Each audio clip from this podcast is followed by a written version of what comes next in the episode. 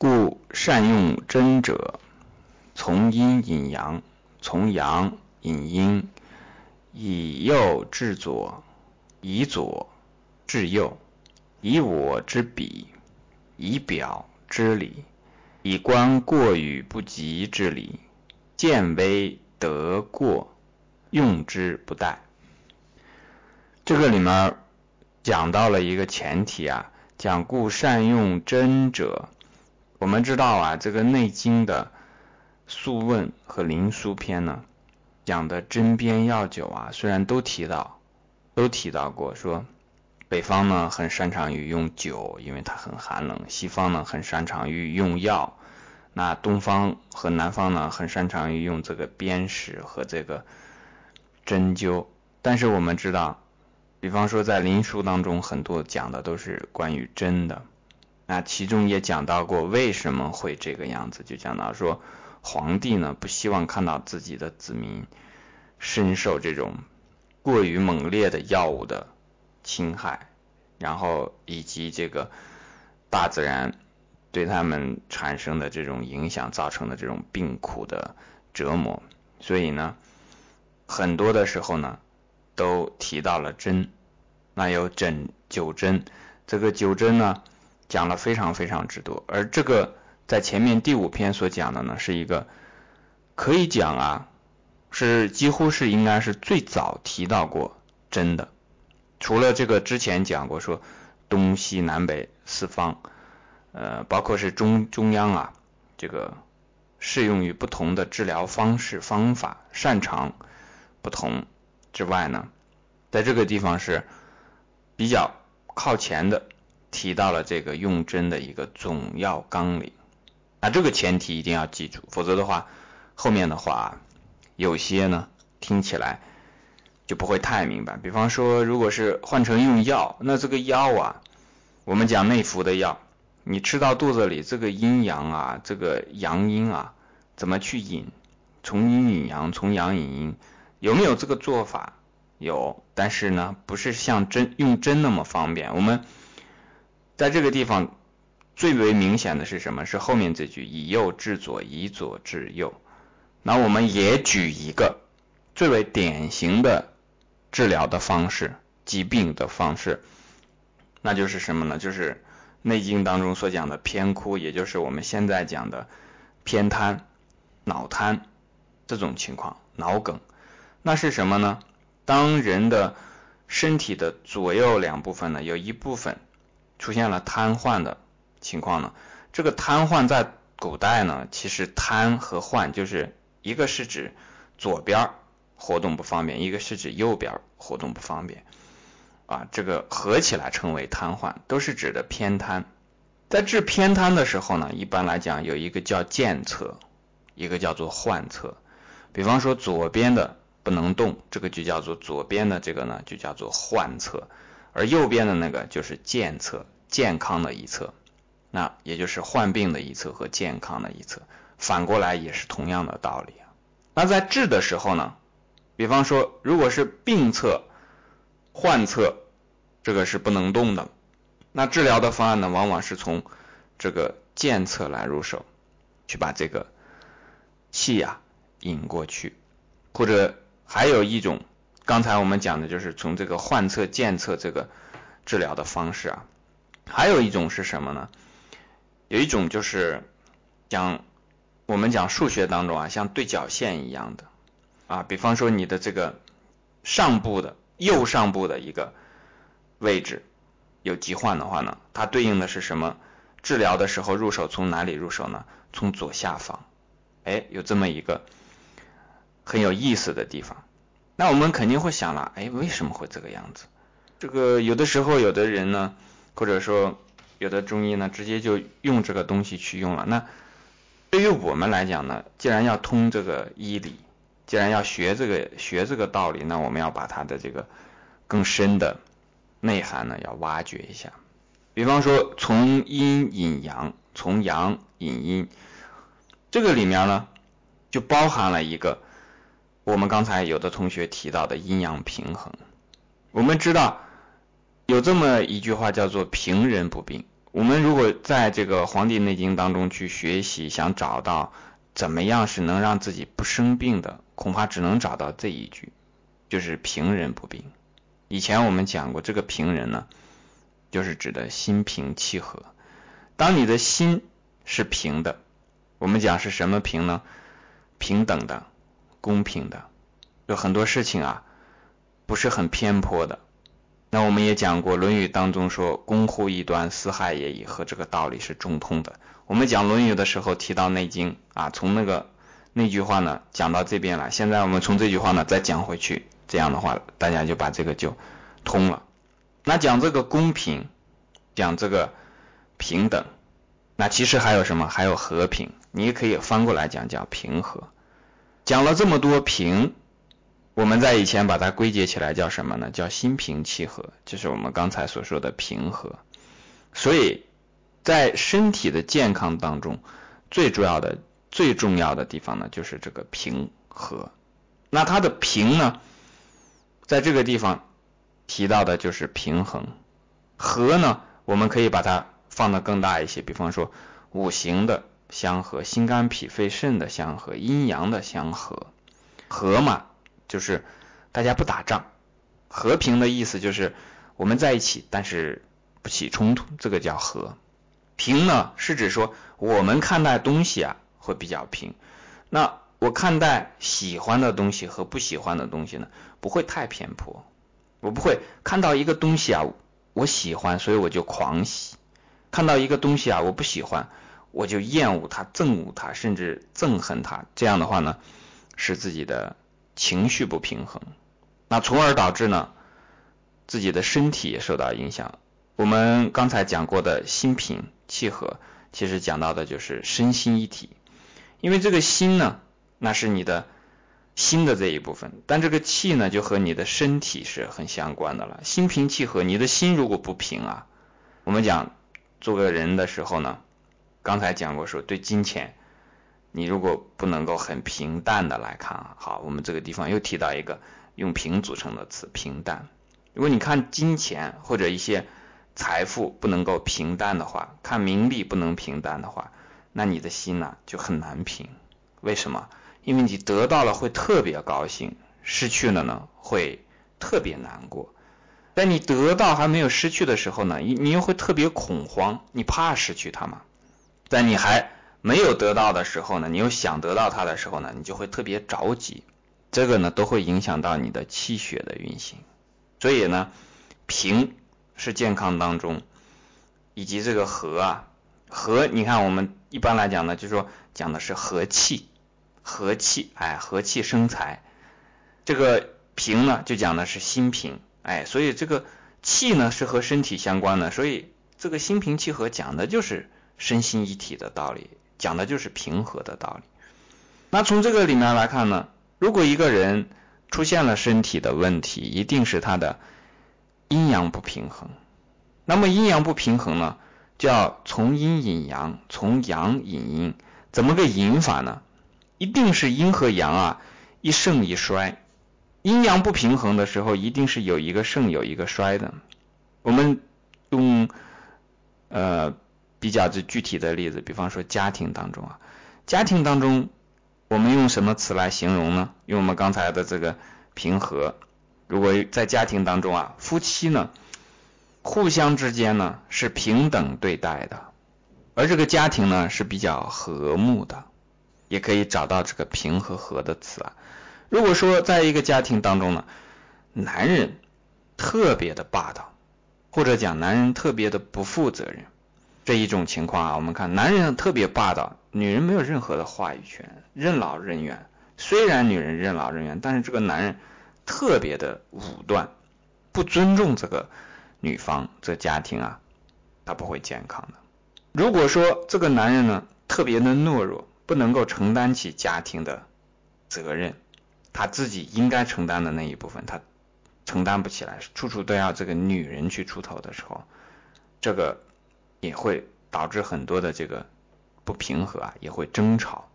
这个女人肯定会嫌弃这个男的窝囊嘛，没没出息嘛。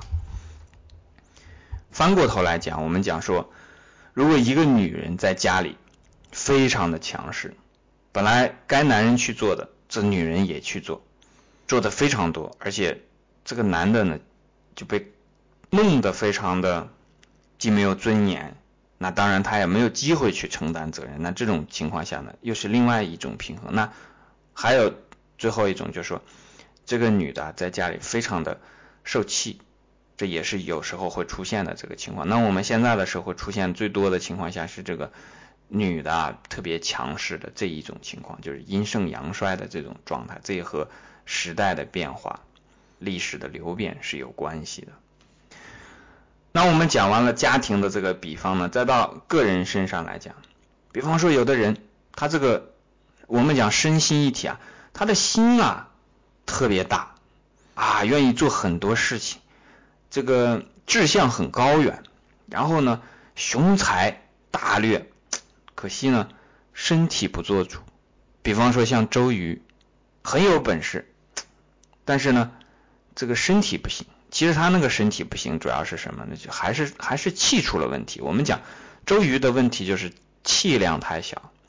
这个诸葛亮草船借箭，然后把这个东风给借来之后，然后有草船借箭，他这个 整个这个打完了这个仗以后啊，心里不舒服。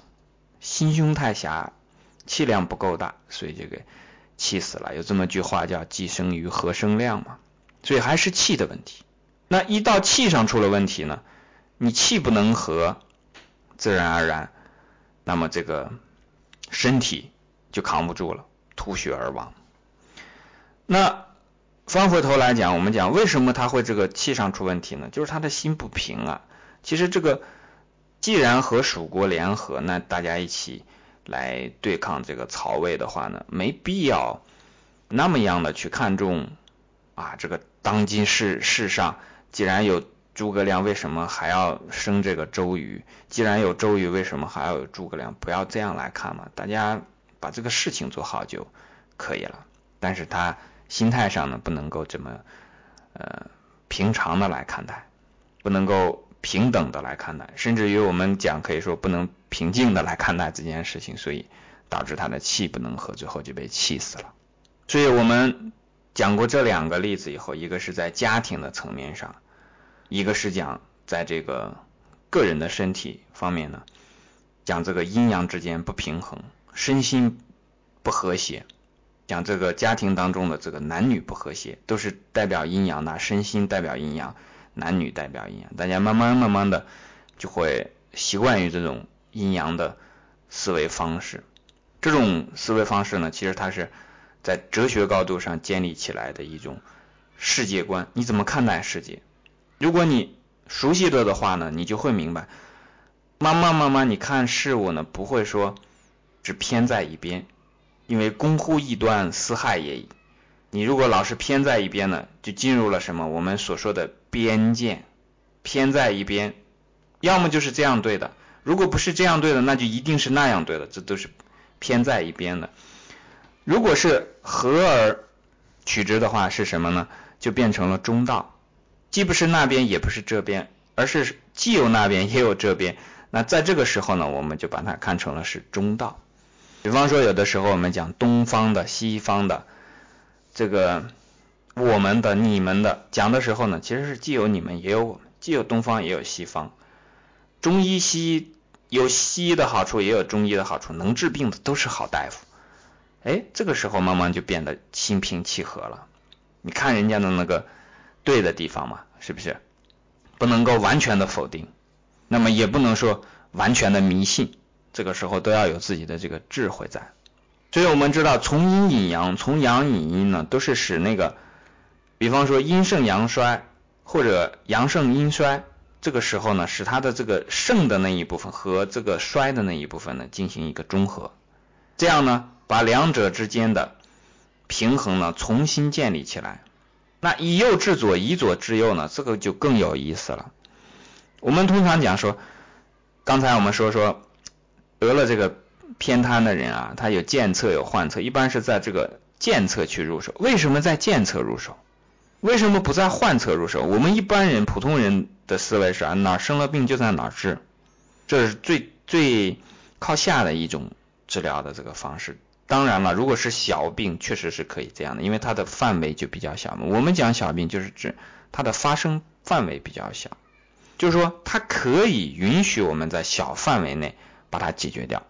比方说啊，这个牙齿上啊有一个洞，这个就是一个牙病，你可以把它扩大到说它和肾脏有关系啊，和这个人的本身的这个饮食习惯，把它扩大到很大，但是。这个牙病啊，它真的就可以只在牙上面去给它补一下就好了。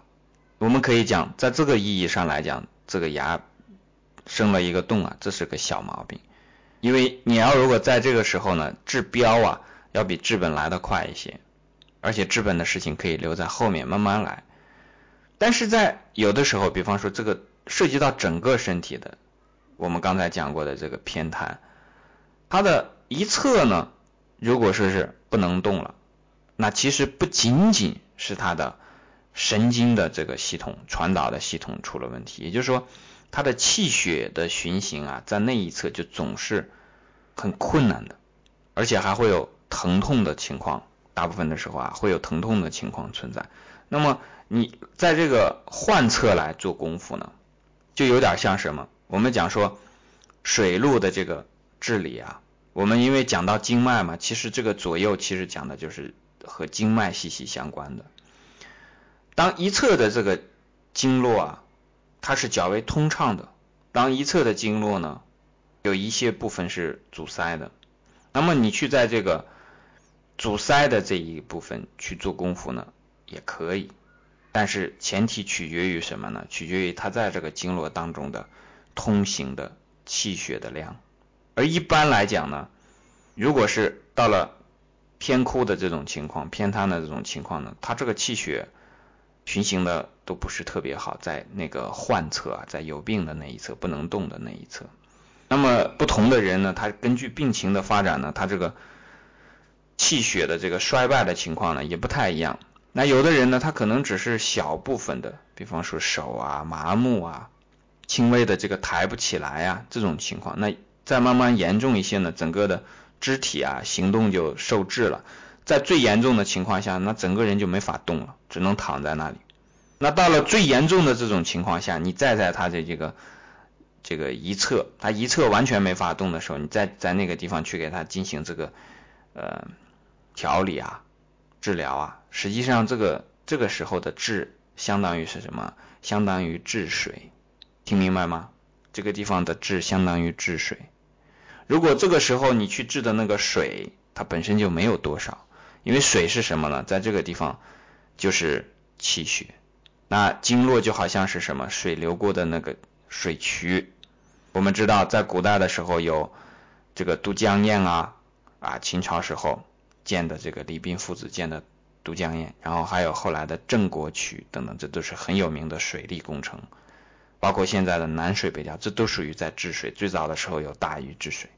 治水的方式呢，很多就是挖渠、挖沟，改变水的通路。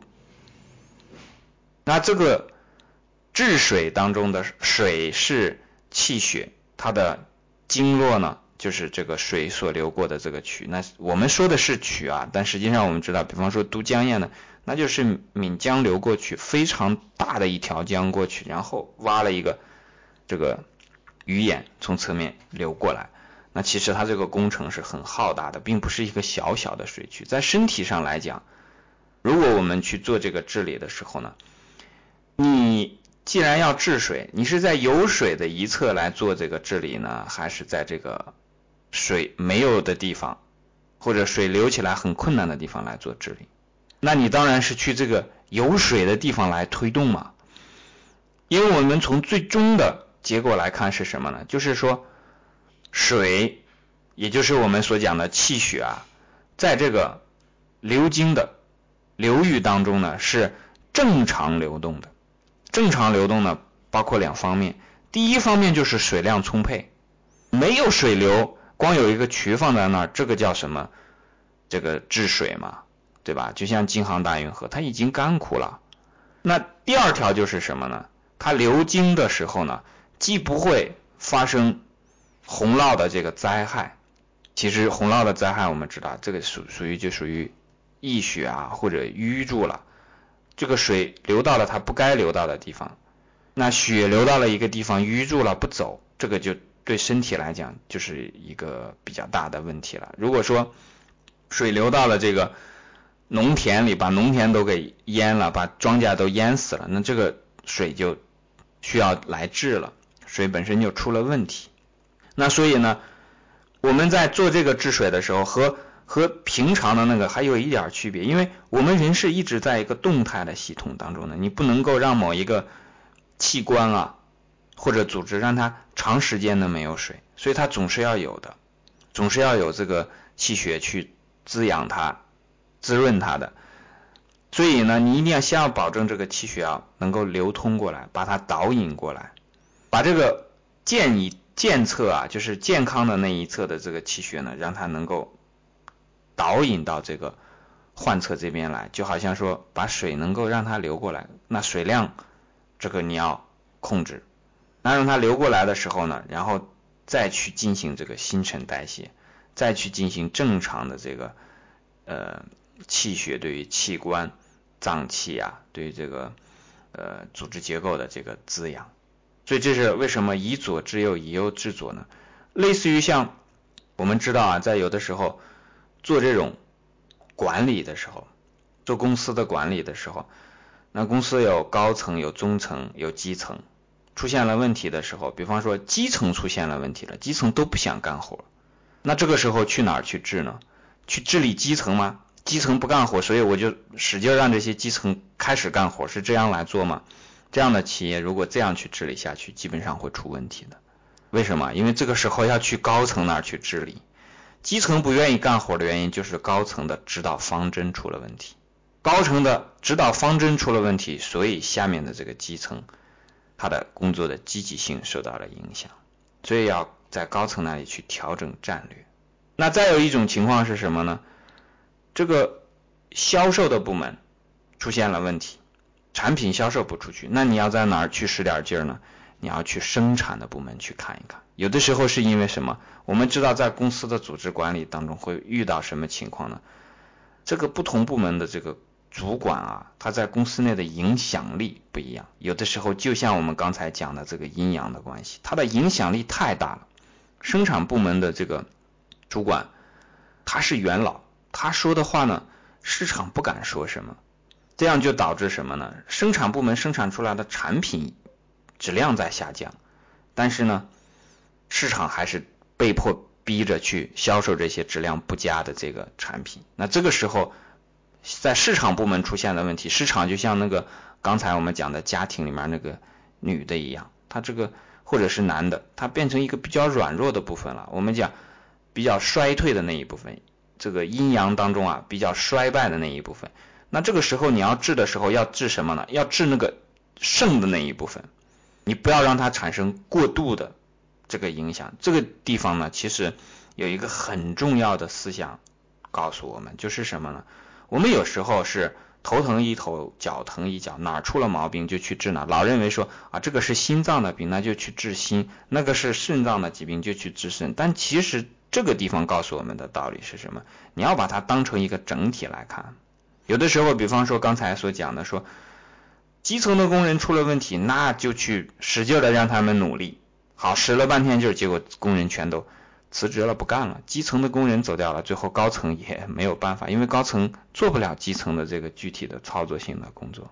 我们讲说刚才那个例子里面说，这个生产的这个地方本身它的质量不够好，但是呢，老是去逼着这个市场去做，结果最后呢，也没人要这个东西了，因为你老是拿一些这个。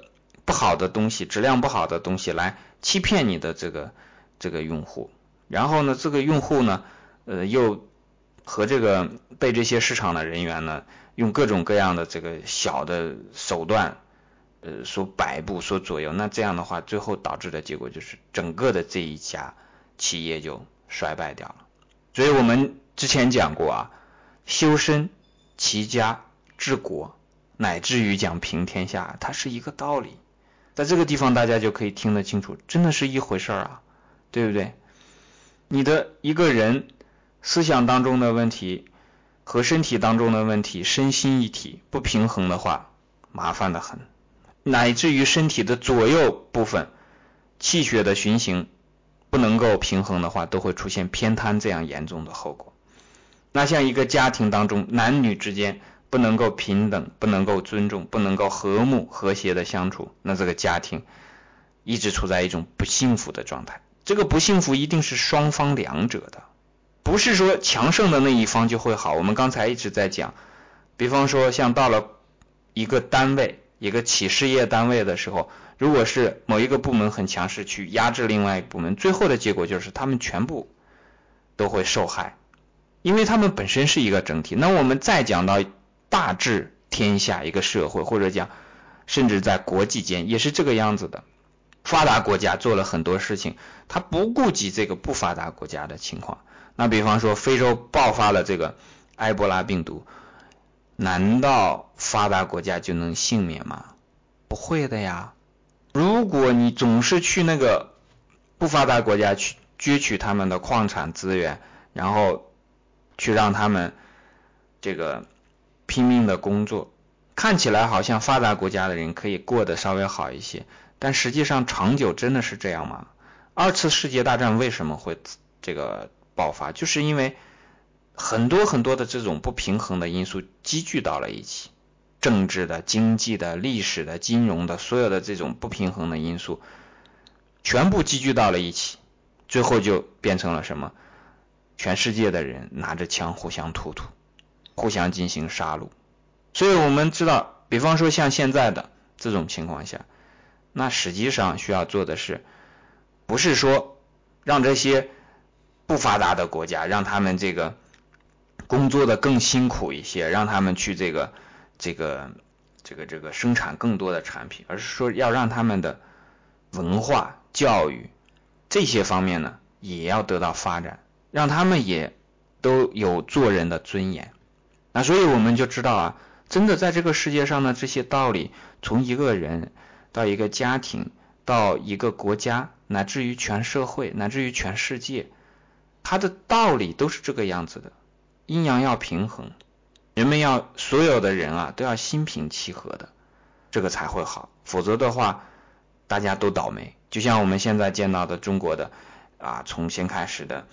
食品的不安全，然后再到后来的这种医药的不安全，然后乃至于教育的这种使大家担心的部分，一直发展到环境的整个的这种雾霾的情况，实际上都是从小的部分慢慢慢慢发展。因为，比方说食品的不安全，它就是有很小部分的个人，某一个人开始使用这些不该给人吃的东西去牟利。那小范围的发生，一点一点一点的，慢慢就带动成了面，然后一直到最后变成了现在的这种。那好，谁都不用再埋怨谁了。天空不好看了，雾霾摆在这个天空的时候，你你不用找别人这个那个的原因，说不清楚了。谁都有责任，没有一个人能推卸得了。但最后的结果就是大家都来在这个雾霾当中受到这个影响。所以慢慢的要明白，自己的心量要广大。你心量不广大，这个《黄帝内经》啊，真的学不好，白学。好，我们看接下来讲的说，以我之笔，以表之里。这个为什么讲说以我之笔呢？因为我笔本是一体嘛，我就是你，你就是我嘛，左就是右，右就是左嘛，手就是足，足就是手嘛。这个手在这个脚痒的时候。被蚊子叮了，这个手不用脚告诉他说我来挠你一下，他自动就过去挠了。为什么？因为这个手足是手足情深嘛。我们讲形容兄弟的时候就像手足一样。那我们身体自己的左右呢，也是这样的。你知道那个这个手过去了，你就知道那个脚痒了。你知道那个脚痒了，你你就明白手肯定会过去去挠了。害怕的是什么情况呢？我不知彼。每一部分是分开来看待的，这个地方我们就会明白了。如果是分开来看待的，在这种思维的方式呢，我们不讲全部的西方医学啊，在大部分的西方医学当中都是这个样子。我不知道今天有没有西医的同学参加，因为我知道像之前的那个不可不戒那个同学，他就是一个西医的大夫。啊，有一些我们的这个群里的同学啊，他这个呃听我们课的同学呢，他现在都是这些职业的西医师。那我说这个话，你们可以去证实，在西医的理论当中，就是把这个东西分开的。我们为什么讲说以我之比？那比方说你去西医的内科和他的这个耳鼻喉科和他的这个神经科，他都会告诉你，去看完之后说，哎呀，这个是归神经科的，你去那个地方去看，我这儿管不了。心脑血管科你就去那个心脑血管科，他分了这个科啊，这个科是什么科？就是我们讲的科学的科嘛，我们不是说科学对与不对啊，没提这个茬儿。我们讲的是说科学的科是什么意思？我们要明白在中国字当中这个科是什么意思。以前我们讲过说科举取士，科学就和这个科举是什么是一个含义的。科就是分科，分科取士，分什么科呢？文科、武科。文科去干什么呢？写字儿，写文章。武武科武举人怎么来的？去拿石锁，去射箭，他这么个分科取士。科学是怎么样呢？物理学一个学科，化学一个学科，建筑学一个学科，美学一个学科，哲学一个学科。所以这个时候我们就知道，它有哲学。我们中国以前呢，所有的东西都是以我之笔，它是作为一个整体的系统来看待，但是。进入到科学呢，比那个科举都来的厉害，因为科举才分了文武，文武其实就像阴阳嘛。但是到了科学这个地方呢，它就不停的往下细分，就像我们所知道的科学有多少门学科啊？去大学看一看那个学科设置就知道了，非常非常之多，分的非常非常之细了。这个时候呢，导致一种什么情况呢？我不知彼的情况，大家分立了。那我们翻回头来看社会，也是这个样子啊。我们很多情况下，在现在的这种居住的情况下，社会发生了变化。以前的乡土中国当中呢，我们上节课提到的费孝通先先先生写的这个乡土中国，以前的这个人呢，我们不用讲那么远，就讲我们所记忆当中见过的，在一个地方，不管是一个工厂大院还是一个农村当中，都会有。邻里之间还是打招呼的，但是到现在的这个社会，到了这一步的时候，就到了我不知彼啊。以前还是以我之彼的，我的情况和你的情况差不多，互相之间有很多沟通交流。但是现在我们就知道，住在一个楼里面，门对门是不相沟通的，不相交流的。大部分的我们讲概率上来讲，很多都是这样的一个状况。所以我们会知道，原来科学的发展不仅仅是在工程技术、经济方面的影响，乃至于连社会人文的形态都受到了影响，就是这么一个道理。所以，我们如果学习中医的话，学习《黄帝内经》的话，一定要有这样的一个整体的观念。你要广阔你的心胸，广大你的心胸，打破以前的那个条条框框。如果你还带着以前的那个这个计较一城一地之得失的那种方式，以科学的那个。那个方式来看啊，不是说不可以，只是说啊，这些内容你根本搞不明白的。不是说我们要否定科学的方式，而是说科学和这个这个中国的文化，它有点像什么？我们就因为科学是从西方来的嘛，中国没有科学，在最早的时候啊，现在因为全盘的这种。向西方学习科学呢？那所以我们好像以为自己也是科学，其实这并不是我们本来的东西。我们本来的东西，我们就是什么？就是那个本。这个科学就是那个末，本就是根嘛。我们看一棵大树，它一棵松树，它在这个本上的时候，根上的时候，地面上我们看到就是一个很粗的一个桩子嘛。所有的东西都归结到这里。中国的文化把所有的东西归结到这个地方上，就是道，要让一个人懂道理。活的有道理，这是中国的。那慢慢慢慢长上来以后，松树长出了很多的枝，枝上面又长出了很多的松针。那个松针是科学吗？它是不断细分下去的。我们并没有说你回到这个根本上来就告诉你说那个松针不要长，没这个意思。松针它还是要长的，因为松针长了之后，它会和这个本呐本末之间呢有一个互相的。互相的帮助、协助的作用吧。因为松针这个枝叶长得茂盛了以后，它会把阳光啊、水分啊吸引回来，回收回来做光合作用之后，这个根所做的吸收水分呐、吸收养分，然后输送上去的这个事情才有意义，这个树才能越长越大。它两者之间是一个配合的，你千万不要什么呢？第一个是不要偏在一边，说啊说这个根本就把那个枝叶扔掉了，说到这个本就扔掉了那个末。虽然我们讲君子务本，但是你也要知道，这本末本来就是一体。但最要不得、最要不得的是什么呢？认贼作父，本末倒置啊！大家可能明白我在说什么。我说的就是现在的有一些情况下的一些人，把末当成了本。你自己本来是中国人，你本来是这个文化下生长出来、繁衍出来的子孙，却以为自己是那个末的。后代儿孙，这就搞错了。我们讲君子务本，你本来应该是一个君子，是一个读书人，可是你却把自己做成了一个小人。本来是君子于义，你应该是君子务本，可是你却变成了一个小人于利，偏在一边，攻乎异端的这么一个人，那就完全搞错了。最要命的是，我们很多人不小心会跟着这样的人去学习，那最后呢，结果就是你也会变成那个样子。这个是我们一定要小心的。以表之理，看到表就知道理。这个以表之理，以我之彼呢，也可以讲成是什么呢？见烟之火，看到烟起了，就知道那边会有火升起来。